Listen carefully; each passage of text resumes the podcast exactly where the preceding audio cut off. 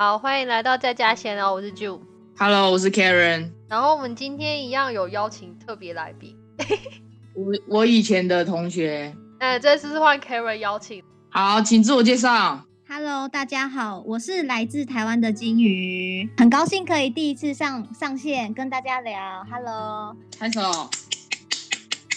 自己拍，自己也拍一下。好，OK，好，那我们今天就是要聊主题，因为我们毕竟都是在加拿大的台湾人嘛，所以当然有时候也会好奇，就是在台湾的疫情如何。所以呢，我们就找了金鱼来陪我们聊天。好，我先说好了，现在目前今天就是呃，今天是台湾时间的六月十五号，然后呢，从昨天开始就是连续呃，应该是算。这两天开始，连续两天确诊人数都开始低于两百，那这对台湾来说是一个蛮重要数字，因为在这之前，其实我们确诊人数都是最高有曾经一天就是加重超过五百以上，就是包含所谓的校正回归都有超过五百。那今天这两天呢，数字有明显降下来。那今天呃开始是第一天，台湾的八十几、八十以上，因为每一个县市不一样嘛。因为台湾很多县市，就是八十以上的各个老人家可以开始去接种 A Z 的疫苗，大方向是这样子。我想问，好，叫叫这个回归到底要干嘛啊、哎，好，我先讲一下。回归是什么意思啊？哎，你们没有听过？好，我先讲一下，就是台湾到底为什么会发生这一件事情。好了，我记得是一个月，时间点我不是很清楚。一个月之前，反正我们呃台湾一直以来从世界爆发这个疫情，其实我觉得大家应该都知道，台湾是一个什么模范防疫高手嘛。是啊，因为我们把所有的边境通都管制的很好。那嗯因为可是因为我们就有想过说，哎，边境管制很好，那是不是其实我们也可以渐渐的松绑？所以就出现了三加十一。所谓三加十一，大概概念就是，其实有一些机组员，他们需要上飞机的，呃，一些空服员也好，那他们落地之后，其实隔离的时间没有，实际上不需要这么的久，需要自我管理。嗯，对，那从那个时间开始呢，就发生了呃诺夫特事件。那诺夫特事件就是在一个饭店里面，然后他们可能就特机，对诺夫特是华航华航那个饭店吗？对对对，就是那个他们机组员去那里，那可能是去跟里面的防护人员去接触到，所以就开始有了所谓的破口。破口就是开始传递出来嘛。那传递了出来之后呢，就是开始呃有几天的不稳定，接下来就开始爆发了什么狮子会。我不知道你们有没有听到，就有是。对，狮子就所谓的人与呃人人与人的接触，对，因为狮子会他去的去他他可能经过还是路过万华，然后万华就开始大爆发。那那时候其实我们大家都觉得就是赶快把它收下来，直到我记得是有一天星期六早上的时候，那时候中午爆出来了一个超过破百的数字，详细数字我不知道，但是我记得是破百。其实那数字让人非常的震惊，就是我们没有看过是这样数字，我们没有超过五十。二十都没有吧？从境外什么什么土本土根本就也没有，那超过破百，其实对台湾来说是一个很恐怖的事，因为我们没有打疫苗。我觉得又可以回归到没有打疫苗这件事。其实政府有买疫苗，在前一阵，但他没有买足够的疫苗。可是因为台湾人太处于安逸的状况，因为我们还是可以正常的出去外面吃饭，甚至是去唱歌、去夜店，就是我们跟正常人完全是一模一样，只是不能出国。就是出国的话就会被受限制，因为到了一个国家就一定要隔离，回又要被隔离嘛。所以其实，但是我们其实我们一样可以正常出去吃饭啊，出去唱歌啊，去聚餐。就是做一切，就是跟以前武汉肺炎还没有发生之前一样的事情。可是我们就会觉得我们很国外安逸，所以我们没有去打疫苗。然后那时候其实疫苗还发生就是要过期了，然后政府就在想说，哇，他买了一堆疫苗过来，竟然没人要打，因为我们知道是副作用是蛮大，因为会有血栓，或者是会有一些呃对人体上面可能不良的反应，可能。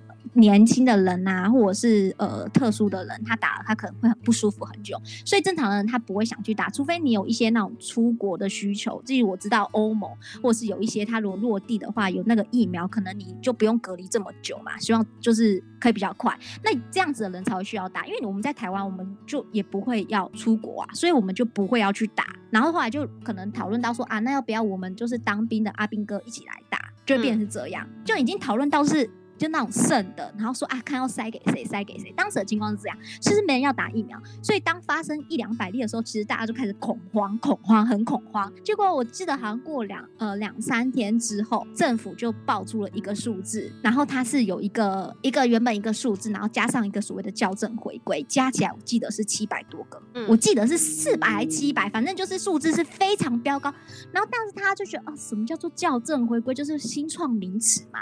就后来才发现，就是因为筛检的人数爆多，因为台湾没有人在筛检，可是那个时候一发生事情时，万华就有所谓的筛检站，就它很它在很多的台北市的市区。那台北市其实是算台湾就是最重要的首都吧，我觉我觉得这样讲，所以他就马上把它内设一些筛站，所以很多人去筛检。那筛检的时候就会造成呃你资料要呃需要读取需要时间，所以会有一些就是没有办法可以在昨天筛检，我今天就知道的这样的时间，可能是在上一个上一周筛检，我可能这一周才知道，所以就会有一个呃时间上面的落差，这就是筛所谓叫所谓叫做校正回归。筛检是每个人都可以去，是不是？有症状就可以去。呃，一开始的时候是，如果你有经过那一区的地区，举例举万华哈，大家可能对万华比较比较耳熟能详。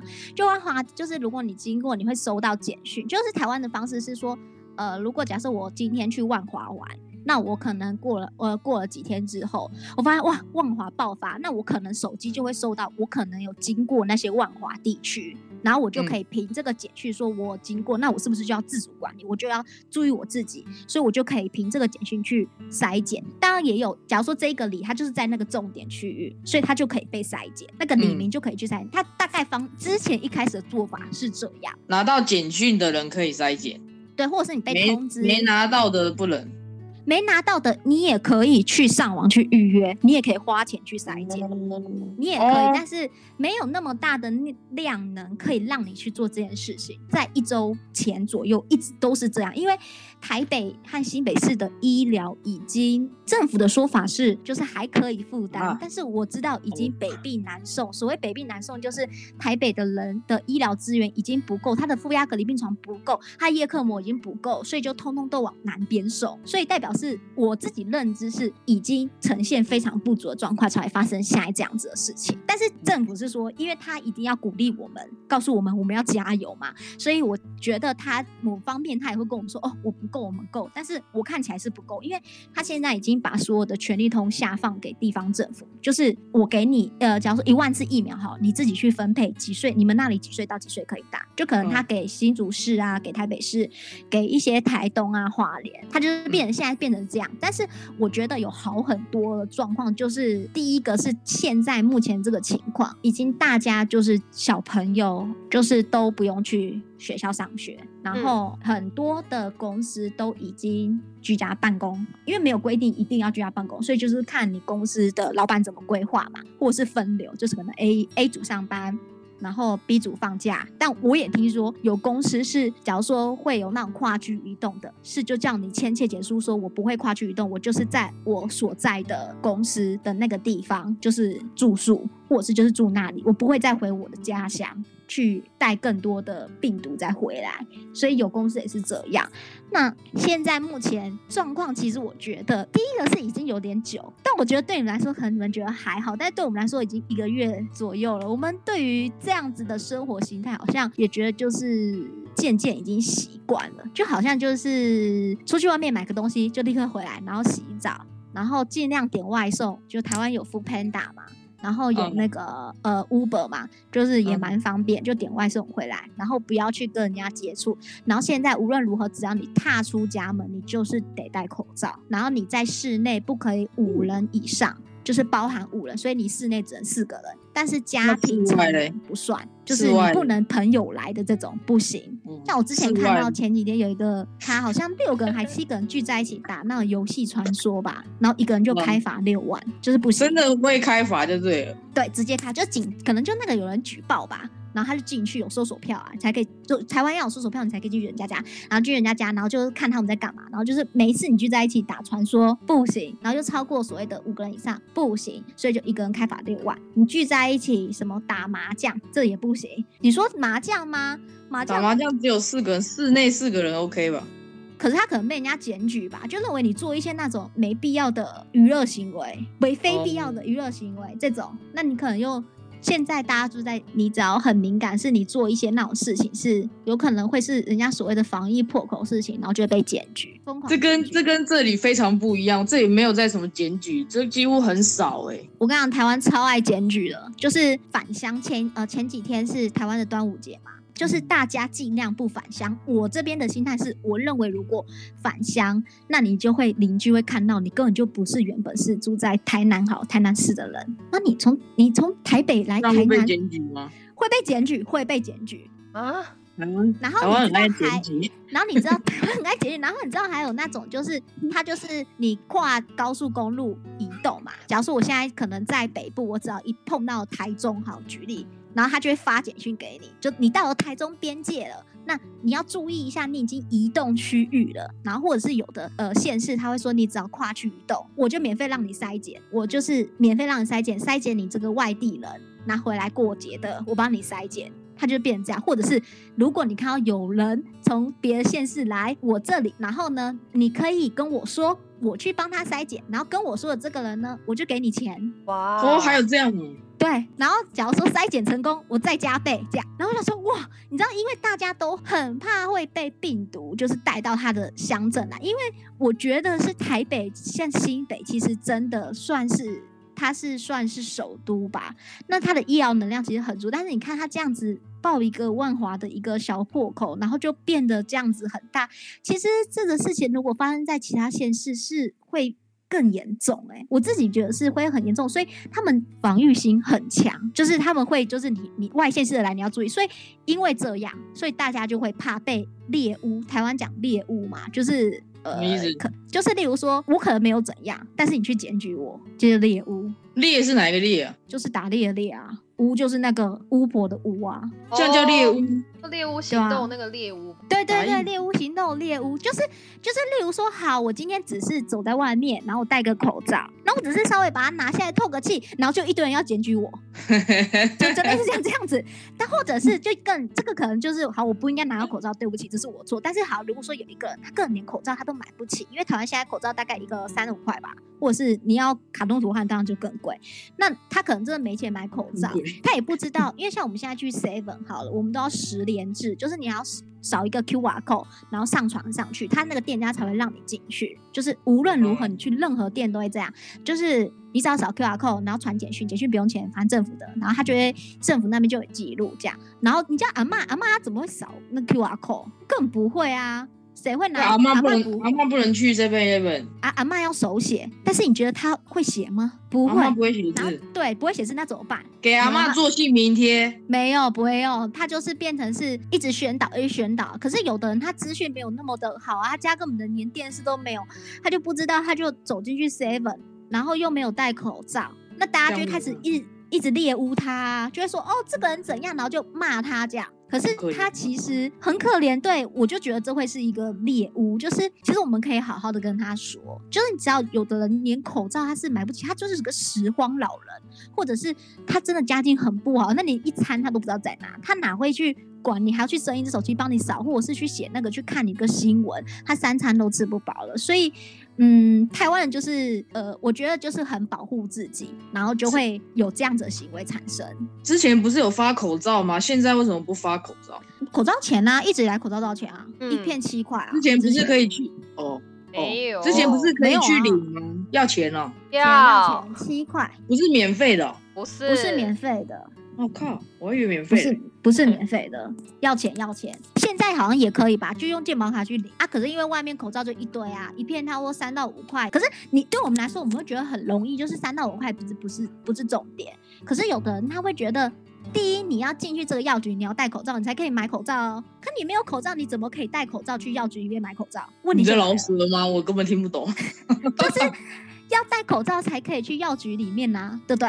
可是你没有口罩，你怎么戴口罩去药局里面拿买口罩？哦，先有鸡还有蛋才有蛋，是这意思。对啊然后很多弱势的族群还是需要被关心到。就是其实呃，我自己是觉得是说，你如果看到路上这样子的人，你不需要就是去指责他说啊，你这个口罩那么破，你还戴，或者是你根本没有口罩，你根本没有识别字，你没有怎样，你防疫的破口什么的，我觉得大家可以稍微冷静一下，没有必要，就是没有必要。然后我们现在的疫苗，除了第一批、前几批是我不知道赚第几批啊，反正就是之前在还没发生事情之前是政府买的，后面的现在都是别人捐的，就是日本捐的。嗯，哎，日本是捐 A Z 吗？日本是捐 A Z，然后在你知道，就是我觉得台湾还有一个部分就是政治，这比较敏感。可是我就就我很公正的方式去说，我觉得当时就是没没有疫苗的时候，因为没有疫苗，政府就比较不会去买，因为这本来就可想而知。因为台湾在国际上面的立场是有点尴尬嘛，对不对？那他要去买，他可能就觉得家里有一堆库存，天啊，我到底要不要买这么多进来？他会担心买进来会变浪费，所以相对不论是被别人打，或者是我们自己的，嗯，没有人要打，导致这么积极的去购买。那现然后之后现在就变成大家通通都要，哎，赶快去买这个疫苗，赶快去买这个疫苗的时候，他谈判的手段就会比较有点不一样，那可能就会买不到，因为很急很急很急的运进来。那现在就变成是别人捐给我们，呃，还有台湾现在有国产疫苗叫高端疫苗。但现在好像第二期已经过，要整第三期。这个，这个我觉得就是看大家想要打什么疫苗。但是我觉得要轮到我，可能要就是两三个月之后了吧。对 对。但是我自己觉得，就是一开始我可以有那么多可以打的时候，我也没打。所以我觉得我不会去吵说我要打我要打，我觉得我不会，因为我觉得就看分到我的时候再说吧。那就把自己管好啊。没有，反正年轻人是还好，你不是高危险族群，你也不是医护人员，不是第一线人员，什么等等都还对对啊。可是你知道，就是大家会担心说，我会不会轮不到我，然后会不会就是我会中标这样。我比较不是属于恐慌那一型，我就是觉得就是保护好自己。我们应该要请会恐慌的人讲一下话。对啊，其实我觉得百分之六十到七十人都是恐慌，我觉得我是少数的啦。我是蛮不恐慌的，因为我不恐慌不是因为我都不戴口罩出门，我是觉得是搞清楚感染源嘛。因为现在交通工具上面你有可能会感染的方式就是飞沫嘛，然后或者是你可能去接触。那我刚刚说啦，你出门一定要戴好口罩，你最好就是把眼罩也戴着嘛，因为有可能眼睛也会有百分之十趴或者是多少传染力嘛。那你回家立刻洗澡，把所有东西通通就是喷酒精消毒一次，我觉得就蛮完善的啦。你有戴眼罩吗？我没有戴眼罩，但是几乎一半的人都戴眼罩吧。但你回来是不是每天都有洗头吗？每天都洗头，每天要洗头，这样才算干净，是不是？对，马上衣服就丢到外面去这样洗，然后所有的回来的包包只要接触到地板或接触到外面，如果是你碰到，全部通通拿去洗，就是拿去喷呐，喷喷喷，包包就是喷喷喷，然后衣服全部都丢拿去洗这样。然后就你有每天天洗头吗？有啊，我们现在就是上班回来，然后就跟必须说的一样，就是包包啊全部都喷酒精消毒，然后回家立马去洗澡。嗯，但你假日在家没有出门的时候也洗头吗？啊，啊靠！所以只有我没有每天洗头、哎，不是啊，哎、可是我觉得会不会是天气不一样啊？我不知道。没有，我说 Karen，你平常就这样吗？对。哦，那就是你的习惯啊。但是我现在连出去也懒得洗头了。啊，为什么？为什么？我现在会两，我现在会两天才洗一次头。我干嘛、啊？没头又没有怎样？不管我有没有不管我有没有出门，我现在好像都会两天洗一次头。哇，就是你个人生活习啊，惯。对，我觉得这是，我觉得这是生活习惯。哎，我跟你讲，我有两个朋友也在线上、哎，他们在听我对啊讲话，他们比比较安静一点点。我们我们这一些朋友里面，就我最吵，我先自己承认。没关系啦。我刚刚就是要 Q Q 那个很担心的人讲话，他不讲话。他们不担心，他们还好，他们还好。就是我知道有很担心的是，我我我不知道啊，就是你知道外面的空气是没有毒的，真的没有毒。就你如果假设你必要性，你公司叫你出门，你还是得出门，你出去买东西还是会饿死啊，你还是得出去外面买。但是我觉得就是赶快迅速解决这一切回来，然后不要逗留。就是有的菜市场它就会逗留嘛，啊，就是这边聊一聊啊，那边聊一聊，然后这边摸一摸，那边摸一摸，那你回来的菜你可能也没洗，那你可能就会有一点防疫的危险性在里面啊。就是我自己是这样觉得啊。户外还好啦，我觉得。嗯，有一个调查表，我们台湾有个调查表是说什么哦，最容易得的地方其实好像是那种超市，然后和那个菜市场。啊，因为人最多啊，菜市场又妈妈婆婆，你一言我一语，又靠近讲话，那当然呢。对啊，所以我就觉得是说，就是买了就走了，还是你不可能都叫外送，因为会吃你嘛。那你可能方式你就是也是有一些要自己煮啊，就出去外面定点买完，然后就回来啊。台湾现在目前那个购买东西去超商取货也很方便啊，所以也不一定都是什么东西你一定要到那地方买，你网络上面叫一叫，去超商这个十连十连字进去拿东西出来。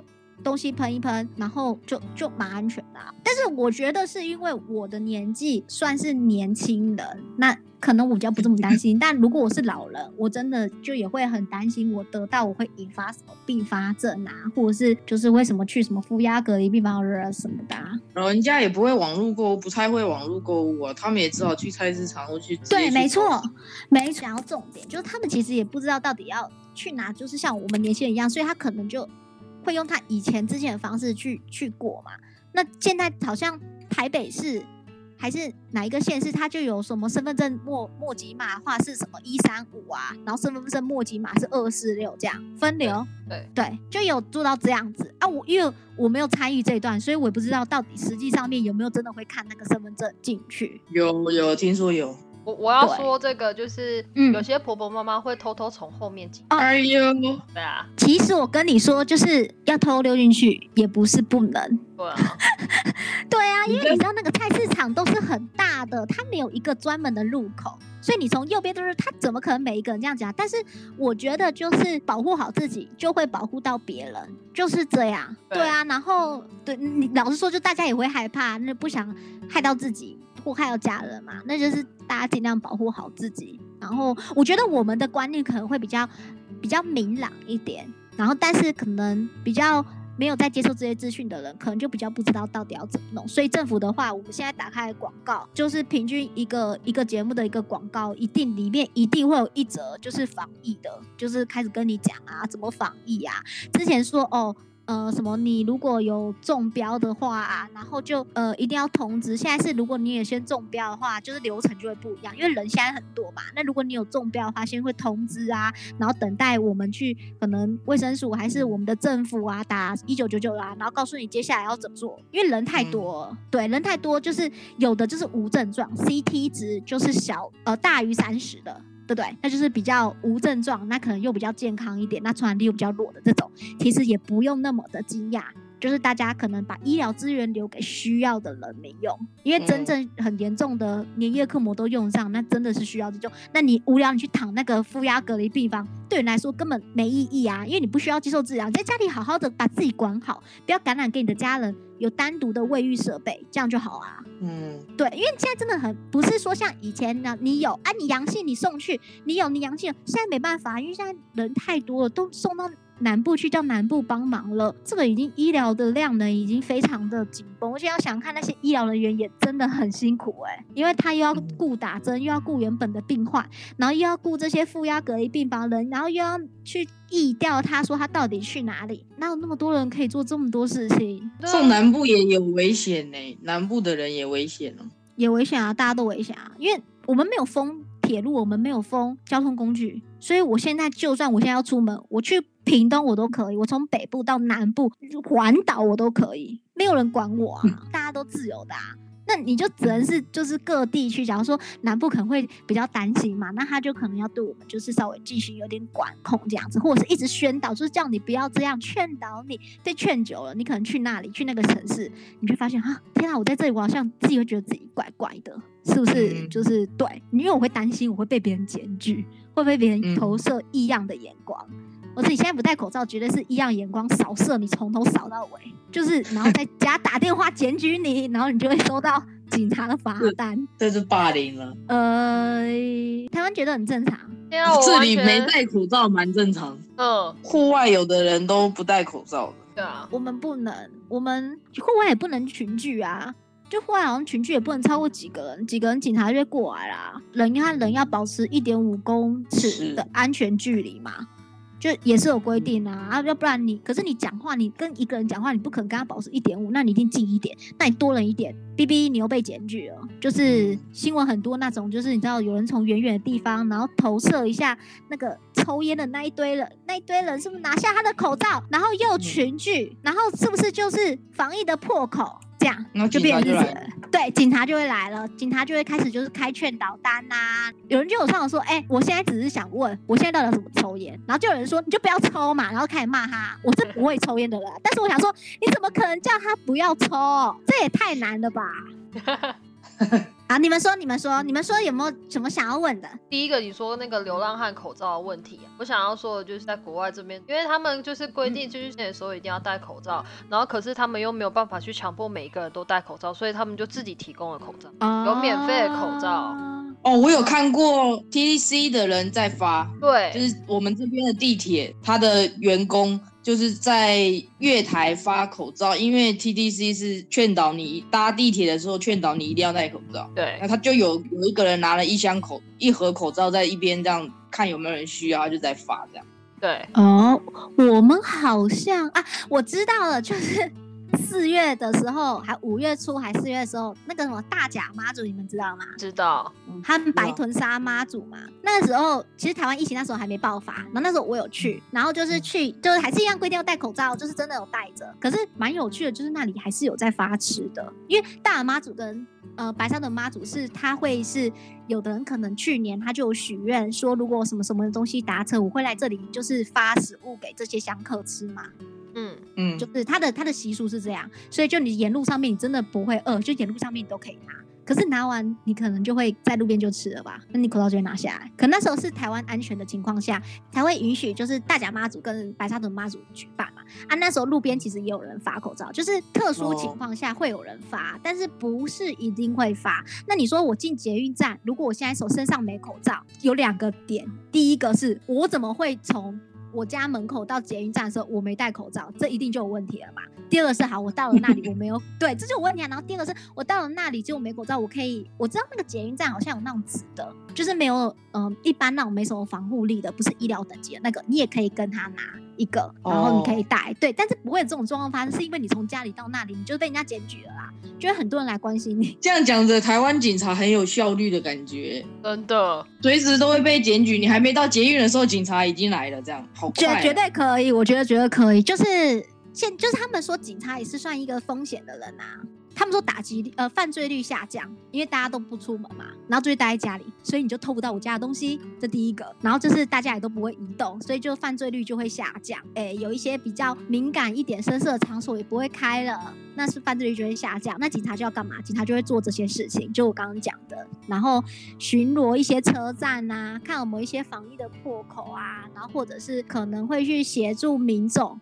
或者是做其他的事情啊，例如有些阿嬷可能需要协助去医院这种，就类似像这种，所以其实他们也算是在帮助疫情降温。的一员，嗯所以他们也是算可以提前打疫苗。就现在打疫苗这件事情变成台湾最重要的事情，就我一定要打到疫苗，全台湾目标就是把大家打完，因为我们真的在还没发生事情之前，我们不知道疫苗的重要性。但我觉得要恢复到像以前我刚开始讲的，全世界可能大家都还在警戒中，台湾很放松的这个情况，我觉得在几个月之后才会比较有机会，因为现在小吃店就是餐厅都不能做这个内用，然后酒店、KTV 这种八大行业是不准营业。八大包含 KTV 哎、就是大家很欢乐的那种 KTV，不是比较深色，或者是一般的按摩店这种也不行。你说的以上这些，在加拿大这里，多伦多已经关了一年了，然后 case 也没有比较好，只有到最近大家打了疫苗之后，好像比较好，可是真是真的比较好吗？不知道，因为最近也才开始嗯，开放说百货公司开放了，大家可以去百货公司，一些零售商开放了，你可以进去了，但是有限制室内的容纳的人数。可是现在都只是我跟舅都觉得现在只是一个很大型的实验，因为你不知道说打了疫苗的人到底是不是可以就这么的不会不会被感染。嗯，这疫苗防率到底能够做到多少嘛？因为 A Z 是百分之八十嘛，就是举举例，台湾知道是这样。哦然后也有也有可能你疫苗打了，可是你你还是会有可能被感染，只是你不会重症而已。但是就会变成你是一个潜在感染源。你如果家里有老人家，或是你继续老人家，老人家就会走，那老人家就重症，那老死亡率就会攀升。对，所以我的意思说，其实现在那些已经开放旅游、开放干嘛的国家，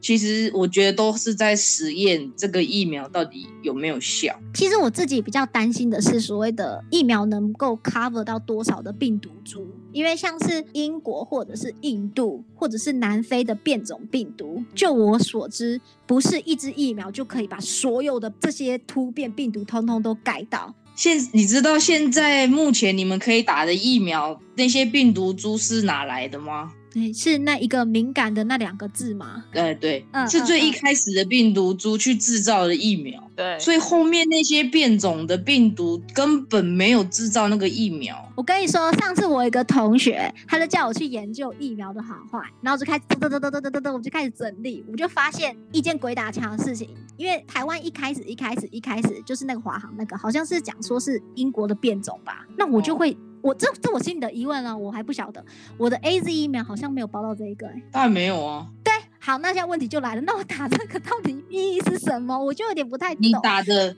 你打的意义是你不会重症，你不会严重到去医院占一个床位让给需要的人。对，你可以，你的严重程度是你可以在家里自主隔离十四天之后，你就会好了。对，你不会浪费到，也不是说浪费，但是你不会消耗医疗资源。哦，我我我我理解。其实我当时觉得，我就为什么在我的认知里面，我觉得疫苗很重要，但是对我来说，我觉得不需要，不太需要，就是因为你知道，以疫苗现在这个议题，已经在台湾沦为口水战，正式口水战。因为台湾执政的是民进党嘛，然后另外一方就是我国民党，还有什么民众党，等等等等等很多党嘛。国民党的人就就会骂民进党的说啊，你们那个疫苗来太晚，来太晚，来太晚。但是我不是，我没有一个特定党派，但是我必须说我们在国际上面的定位真的有点尴尬，所以可能没有那么容易可以去取得这些资源。所以我就觉得大家已经很辛苦了，就是大家应该坐下来好好想一想，我们现在应该要怎么办？不是每天开起电视来就是你骂我，我骂你，你骂我，我骂你，就是我觉得不太好。那我觉得。对啊，台湾本来就是政治政治议题来讲，按民进党的人就是也是他其实这一次爆发，他也慌了手脚，就他也其实有点不知道到底要怎么办。他的有一些政策其实吓得，他可能回头看，他可能会发现有一些可能不是那么正确，才会爆发说哦这么这么严重。例如说，可能一开始的时候，到底要不要把台湾的经济封起来，就是不让台湾的人工作，就是大家都待在家里，要不要？这个对于台湾整个经济，因为很多东西也是从台湾这边出口的嘛，金源很多地方，台积电都在台湾这里。如果假设政府下这个命令，嗯，这可能会对台湾的经济或者是就是呃贸易上面来说会有相当大的影响。就我记得。那一天，呃，我们的政府有提到，假设多少的话，我们可能就要实施第三级。当时所谓的第三级，在讲的事情是所有的经济，就是像我刚说的停摆，大家都在家里工作，通不准出门，全部都封起来，城跟城都封起来。他一讲疑似，可能好像当天的股票大跌一千四百点。嗯，哦，我跟你讲很恐怖哦。然后之后大家就哦开始恐慌，然后冲去超市狂买这样，因为大家吓死了，在家里被困住，我冰箱是满满满满满的，我才不会被饿死，你知道吗？然后我我天哪，那我股票怎么办？当天不不不不不跌到已经乱七八糟的。加码买进啊，现在低点啊，啊！每个人都以为自己抄底完了，抄下去之后，明天再跌一千点，不就抄到每一个都都都都都往下？你现在回头看，去年三月的时候，是不是几乎每一只股票都低点？去年三月疫情爆发的时候，是你那个时候有买的人，现在都 double 了，好不好？哎，每一次我都早知道啦。那现在是不是低点？现在你说跌一千点的时候，现在没有没有没有，是不是低点？当时当时就当时是低点嘛，然后后来政府就出来说，哦，没有，大家刚刚没听清楚我讲的，我讲的叫做可能有可能这样说，但是我发现不用，隔天股票叭叭叭叭叭继续涨上去，所以是不是那一天是不是要买？但是谁知道他这样讲，如果真的隔天封下，我跟你讲，我们的股票就会跟美股那个时候发生一样，哒哒哒哒哒哒哒断龙，是不是还垄断？垄断，对，就会变成这样。再低就再买啊，再低就再买啊。神经，你以为抄底完我不用出去外面上班，躺在家里赚就好？对啊，那些炒股的不都这样吗？所以，所以你知道，我们我们的政府讲话要非常的深思熟虑，就是因为这样。因为台湾是一个小的海岛国家，他不能讲太多奇奇怪怪的话，因为人民会恐慌。我们没有遇过这些事情，所以我们会很担心，说哦，现在发生事情，我到底怎么办？我们会慌了手脚。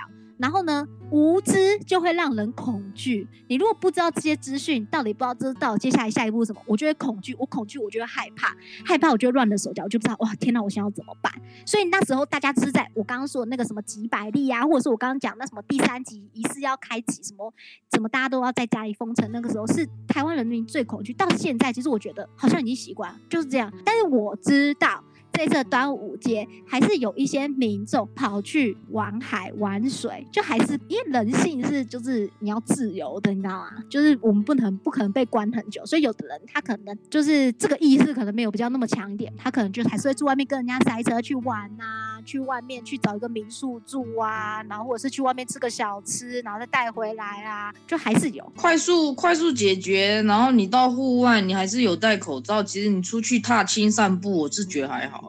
那我问你，海边怎么戴口罩玩水？口罩是戴在脸上，玩水是玩在脚上。哦，很多人没有，很多人就是觉得哇，那个海要扑到脸上，然后哇，那口罩就是湿，会湿掉，再把口罩抓就把它丢了。彼此不要离太近啊，有一定的距离，我倒觉得还好哎。哎，玩水还要太想太多了。对呀，你玩水还要保持一点有个 S，，拿尺来量，离我太近哦，这样。就就你彼此之间不要太近。没有，你现在去海边也不会有很多人吧？依照台湾的防疫的习性，不行，no no no，不行，在台湾的观念里面不可以做这件事情。就是你讲的都对。我跟你讲，现在去，现在去就是人最少的时候。对，就是会变成是说，每一个人如果跟你的想法都一样的话，那就变成人很多。就是我跟你讲，你这样想，我觉得都是对的。因为如果你按照台湾的 SOP，我刚刚讲嘛，户外嘟嘟嘟嘟嘟嘟嘟，如果你要做这件事也是可以，但是你就会被被说话检举，就会被猎污。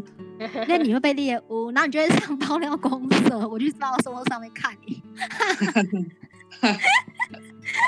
就大概大概是这样，没有，我觉得就是呃，你例如说，我现在我要背一个包包，我要去租一个民宿，我包栋，没人可以阻止我啊。就老实说，真的没人可以阻止我。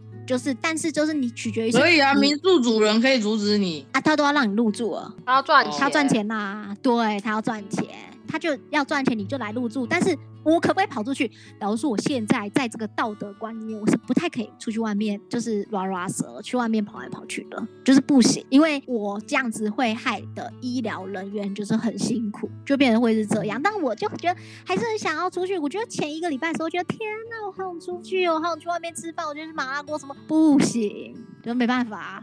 现在这个时间点就是。你也只能这样啊，但我可以理解，就是如果我家里是开餐厅的，或者是我家是美容美发院的，或者是呃我家是夜市，很惨，所以政府就有一些那种补助啊，例如你是自营商啊，你是一个没有收入，因为这件事情没有收入，或者是你的年收入是低于多少，或是你家有小孩子什么呃十二岁以下，我就补贴你多少钱？补一次性还是每个月补一次？你可以上网申请，公司给的防疫假可能十四天不扣薪，举例啊，可能接下来要扣，哎。十四天都请完啦，你得怎么办？你得去上班呢，因为不然要吃什么，就是只能变成这样啊。所以你就只等得得出门，时间到还是得出门。但你说啊，你可能会骂政府说啊，那干嘛不停？大家通停下来，好好把这防疫做好，这也没办法。我觉得这很尴尬啊。我不知道其他国家是怎么做，可是我觉得就是大家台湾。人比较少，就是好好管控自己，就是告诉自己，就是这这一，我觉得大概是这半年、这一年之内，可能生活形态都是这样吧。对，一年。然后家里的，对啊，家里因为现在台湾夏天嘛，家里的那个冷气就开给他吹啊。然后又要跳电这样。对，要跳电。就之前台湾那个电啊，停了一个，它分区不知道停了停了几小时啊，骂翻啦。可这个跟疫情没关系呀，就那时候台湾缺水嘛，又缺电，然后又又这病毒，我想说天哪，我们是要毁灭了吗？前一阵子下了一批一堆雨了，然后水库好像就已经慢慢的恢复了正常，所以我觉得水跟电的部分差不多就就是可以好一点。现在就看这个疫苗吧，这疫苗进来啊，就是现在是 A Z，我不知道之后政府可能或者是还有其他的国家愿意送我们疫苗。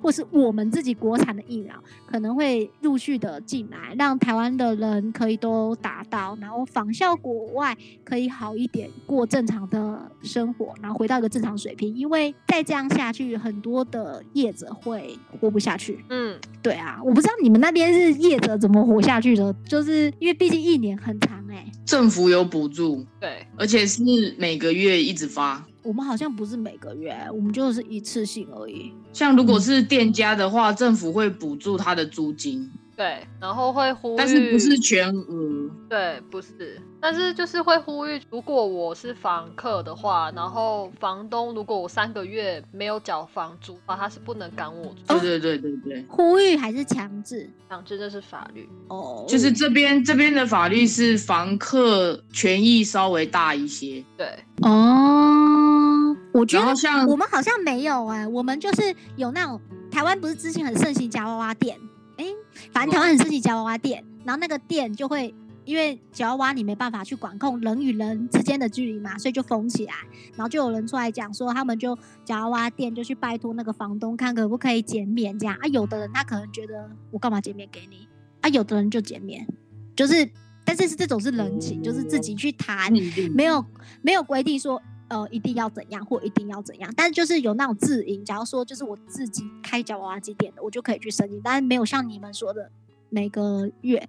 之前有人提议说什么要不要一个人发多少钱，但是台湾其实不能一直这样一直这样发，一直这样发，因为你这样发钱，我自己想到是你这样发钱，你再留子孙呐、还是得还，不是吗？是，最后都是纳税人要缴的啊。他对啊，现在加拿大这里就是啊，每一个人发两千块。哎，就你知道发到什么时候吗？还是现在还在发？我不知道哎、我不知道现在还有没有在发，但是反正就是疫情开始之后，它就是你如果年二零一九年的年收入有五千加币的话，它就是每个月发你两千加币。哦，现在还在发，我朋友还在领。哎，等一下，我想问，那你们呢？你们可以领吗？我二零我二零一九没有收入，我没办法领。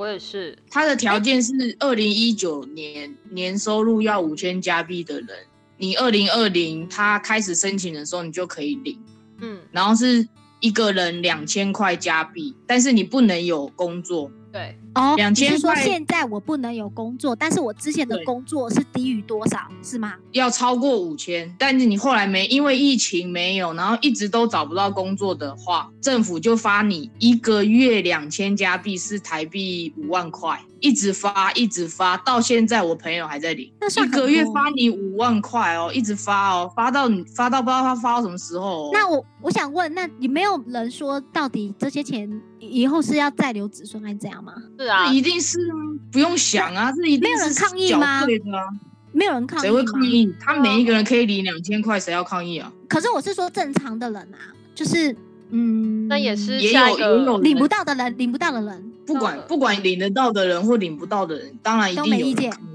没有哦，当然一定有人抗议，但是那那又能怎样？毕竟是在非常极端的情况之下下的政策，为了要让人民活下去，他可能也不得已吧。嗯，我觉得我们有一个政策是蛮有趣的，就是它也是有那种，就是你如果因为这个疫情而受到你的影响，工作的人，你可以领，包领一万、领三万，但是他看的条件叫做前两年的条件，就是啊你前两，你你一定不会，为什么不是今年或是去年？啊，哎，我不知道哎、可能 B B B，，我们打一九九问一下政府到底发生什么事好，我听我妈说是要跟去年同期比较，叫做一百零八年，就现在是台湾的一百一一一百一一零年嘛，叫两年前。就是一百零八年，不是比一百零九哦，是比一百零八。好奇怪哦。因为那个时候，因为他说资料还没收集完，因为我们是一年之后才报税嘛，所以他是资料还没收集完，然后大家就嗯，可是我是今年，可是我是去年开始就是被受影响，不是前年受影响，为什么是看我前年？就是我也不知道哎、就是，但他就是有发的意愿这样子，就不要责怪他，就、嗯，对啊，嗯，好，我们非常感谢金鱼来上我们节目，然后我相信大家也听得很多。反正就是因为大家疫情疫情嘛，所以大家互相体谅一点。那我们这集就先到这里，谢谢大家。谢谢大家，谢谢，拜拜拜拜。